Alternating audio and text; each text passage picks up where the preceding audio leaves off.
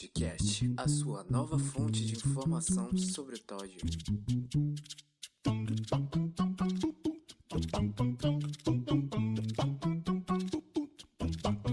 Olá pessoal, infelizmente esse é o último episódio do Toddcast e falaremos sobre a importância de disseminar informações sobre o transtorno e sobre o TOD, o nosso cenário atual de pandemia juntamente com a nossa ilustríssima convidada e colaboradora, a psicóloga e nossa ex-professora e quem sabe futura num período próximo, Tatiana Dourado. E é isso. Obrigado a você que nos ouviu e sem mais delongas, aproveite o conteúdo. Então, vamos começar o podcast de hoje conversando sobre a importância de falar sobre o transtorno opositor desafiador, né? De difundir conhecimento, de divulgar conhecimento sobre o TOD, porque assim, essa falta de informação, esse desconhecimento sobre esse transtorno leva a pessoa que tem o diagnóstico de transtorno opositor desafiador a ser rotulada como uma educada, sem limites, desobedientes, e essas rotulações elas são feitas é, em sua maioria por parte daqueles que convivem com ele, que estão ali no seu contexto social.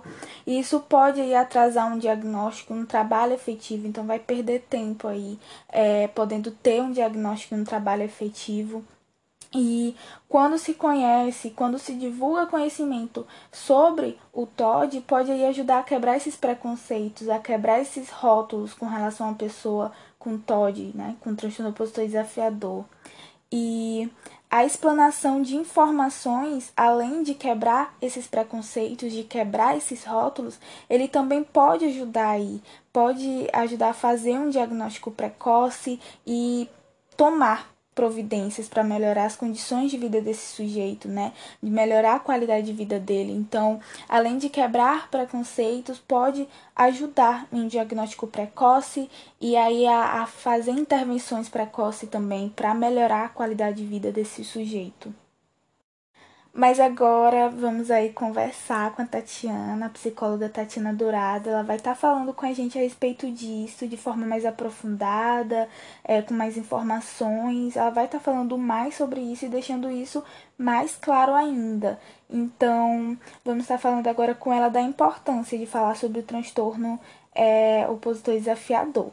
Então, Tatiana, qual é a importância de se falar a respeito do transtorno opositor desafiador? Bom, inicialmente eu quero começar é, informando que todo processo de comunicação, se apresentado de uma forma assertiva, vai trazer benefícios para todos que compõem o núcleo social, tá?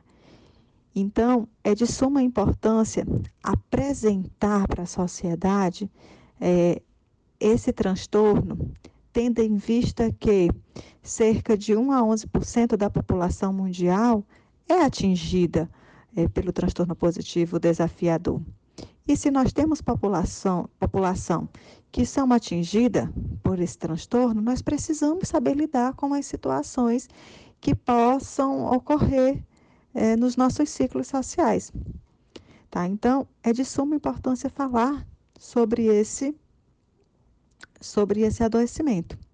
É, existem algumas dificuldades ao se falar, como existem também dificuldades ao se falar sobre o adoecimento mental, sobre os transtornos mentais. É, existem ainda muitos preconceitos, muitos estereótipos, quando se fala de um adoecimento psíquico mas é necessário, é importante levar para a população, é, para que essa população ela tenha medidas de informações que venham é, levar em consideração a um diagnóstico precoce, a uma medida de tratamento mais efetiva, a uma conduta de comportamento social que venha minimizar prejuízos, não só para esse sujeito, mas para toda a sociedade, tá?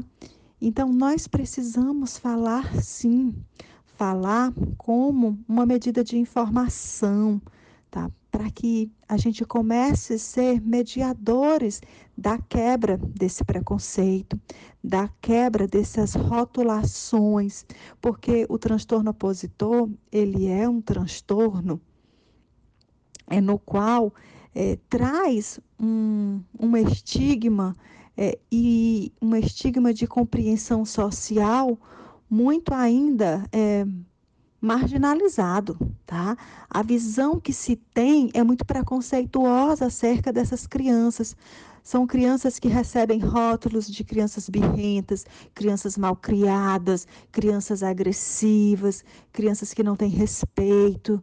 Né? Então, isso gera prejuízos inumeráveis não só para a criança em si, mas para crianças, para os colegas, para os núcleos sociais dessa criança, tá?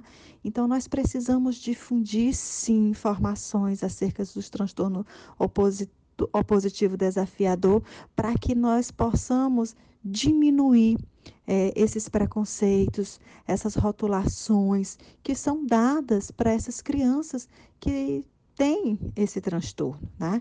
E é, importante também informar é, que a criança ela desenvolve a sua arquitetura cerebral é nos primeiros anos de vida e vai se desenvolvendo, criando uma alicerce é, em outras fases do desenvolvimento é, e aquisições para para os outros anos, para os anos posteriores de vida.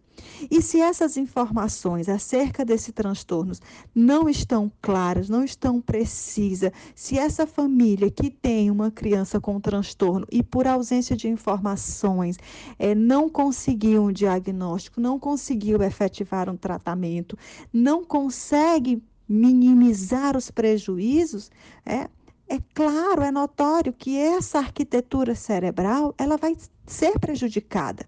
Nós vamos estar formando adultos com sérios prejuízos por, por uma questão de informação. Nós não passamos informa as informações é, pertinentes é, no período é, inicial, no, no, na fase em que essa sociedade precisava saber. Né? Então, a todo tempo precisa ser dito, precisa ser falado, precisa ser discutido sobre os transtornos mentais, não só sobre o transtorno opositivo desafiador, mas estamos falando especificamente desse, tá? Porque esse é um transtorno que ainda traz muitos preconceitos e rotulações e que a grande parte da família elas não têm conhecimento e terminam absorvendo essas rotulações de que realmente os seus filhos eles são birrentos, eles são agressivos, eles são explosivos, eles não são obedientes. E isso também vai gerando um sentimento na família, uma sensação na família de de, de, de incompetência, tá? Nós não estamos sabendo criar os nossos filhos, nós não estamos sabendo é, desenvolver um manejo comportamental assertivo diante dos nossos filhos, a nossa educação para com os nossos filhos está sendo fracassada. Então começa a desenvolver e a gerar um sentimento nesse núcleo familiar de incompetência, de fragilidade, de ineficácia, ou seja, o prejuízo ele vai se alargando, ele vai ganhando espaço. Tá? E aí, quando a família começa a perceber que isso não é uma condução de, de educação propriamente dita, de criação, isso é em decorrência a um problema neurológico, fisiológico que a criança desenvolve, ela começa a ter um outro padrão de comportamento. Ela começa a desenvolver o processo terapêutico adequado para solucionar os problemas que o seu filho apresenta e que diz há uma disfunção no núcleo familiar em decorrência do comportamento do filho, tá? Então nós precisamos sim difundir as informações, nós precisamos apresentar para a sociedade que o transtorno ele existe, que crianças de, de 6 até 11 anos são acometidas, quais são seus, as suas principais características, que tem tratamento sim, que podemos reduzir os prejuízos, que adultos podem é que crianças podem se tornar adultos sem prejuízos, sem essa arquitetura cerebral prejudicada, que ele pode se desenvolver ao longo dos, ao, ao longo dos anos é, com um comportamento bem assertivo, produtivo, eficiente. Tudo isso com informações. Por isso que é importante se falar sobre o transtorno, é importante discutir, é importante apresentar não só o, o diagnóstico em si, mas as possibilidades de tratamento, é, a, a, mobilização e organização escolar diante desse transtorno, a mobilização e organização social diante desse transtorno. Assim, todos nós temos ganhos e os prejuízos eles diminuem, porque nós estamos falando de uma forma eficiente. Então, é, falar sobre os transtornos mentais, e especificamente o transtorno positivo desafiador, é de suma importância e sempre que possível vamos apresentar de uma forma eficiente é, essa informação, porque a informação ela vai agregar na sociedade é, um comportamento de inclusão, não mais o comportamento de excluir essas crianças é, de alguns núcleos sociais. E aí a sociedade ela começa pela, pelo dado informativo a mudar também o seu comportamento. E aí nós temos uma sociedade que vai ganhar em todas as esferas. Por isso que é importante falar sobre o transtorno opositivo desafiador. Então, já falamos aí a respeito da importância de difundir conhecimento acerca do transtorno opositor desafiador e agora vamos falar um pouco sobre a situação atual em que estamos vivendo, né, em meio à quarentena, nesse isolamento social por conta do coronavírus, associado às pessoas que têm esse diagnóstico de transtorno opositor desafiador. Então, vamos estar falando da situação atual relacionada a pessoas que têm esse diagnóstico é, desse transtorno. E são duas perguntas que vai ser direcionada, né, para a psicóloga Tatiana. E a primeira que a gente quer saber é a gente quer saber como pode seguir o tratamento durante a pandemia e o outro é de que formas os pais podem lidar com a criança durante o isolamento social, Tatiana. É, nós estamos em uma pandemia é, com essa fragmentação na nossa saúde pública, estamos em processo de isolamento social é, e como seguir é, o tratamento do transtorno opositivo desafiador durante esse momento de pandemia, esse momento de isolamento.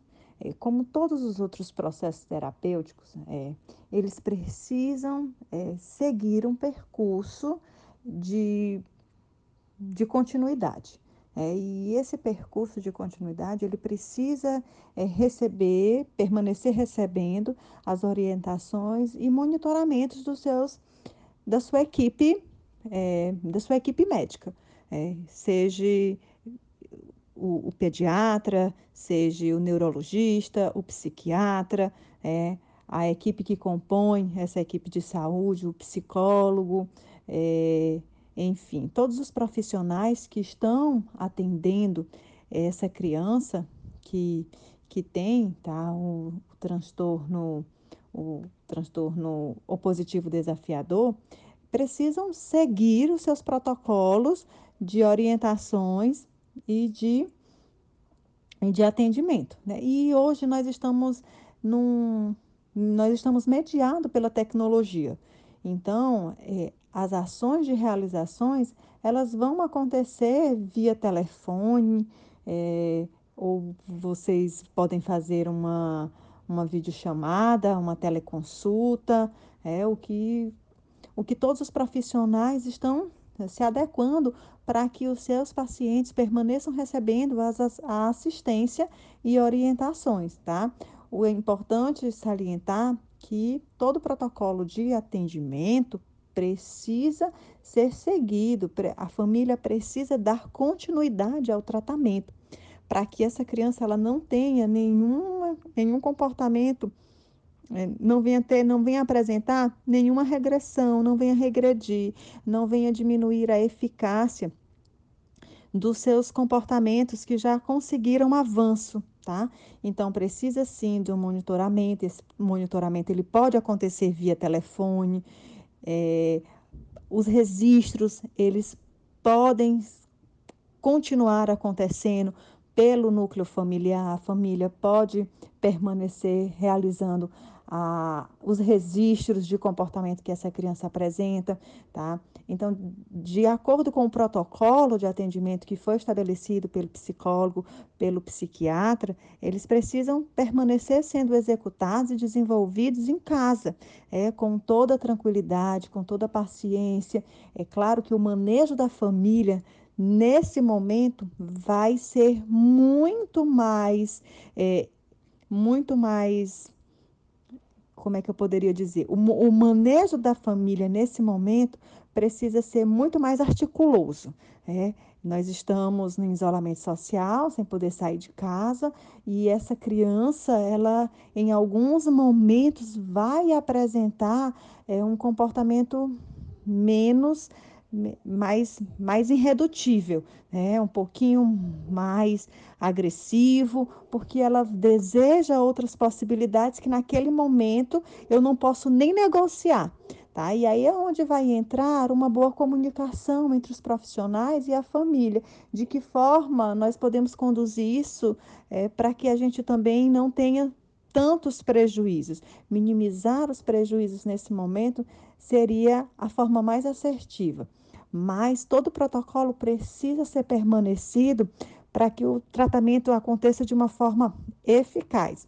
E a gente pode utilizar aí o que a, a tecnologia vem nos facilitando com o uso da telemedicina, o monitoramento via telefone, tá, os registros, é, as orientações, tudo isso pode ser é, realizado pela, pelos recursos tecnológicos. É, o importante é permanecer com todo o protocolo de monitoramento, de atendimento e de realizações das promoções e ações que foram orientadas para que essa família possa desenvolver com seus filhos que apresentam o transtorno opositivo desafiador.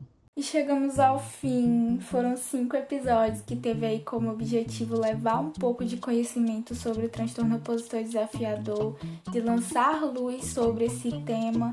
Esperamos muito que vocês tenham gostado e, além de tudo, que esses episódios, esses cinco episódios, possam ter contribuído de alguma forma né, no conhecimento, no aprofundamento sobre o transtorno opositor desafiador, sobre o TOD.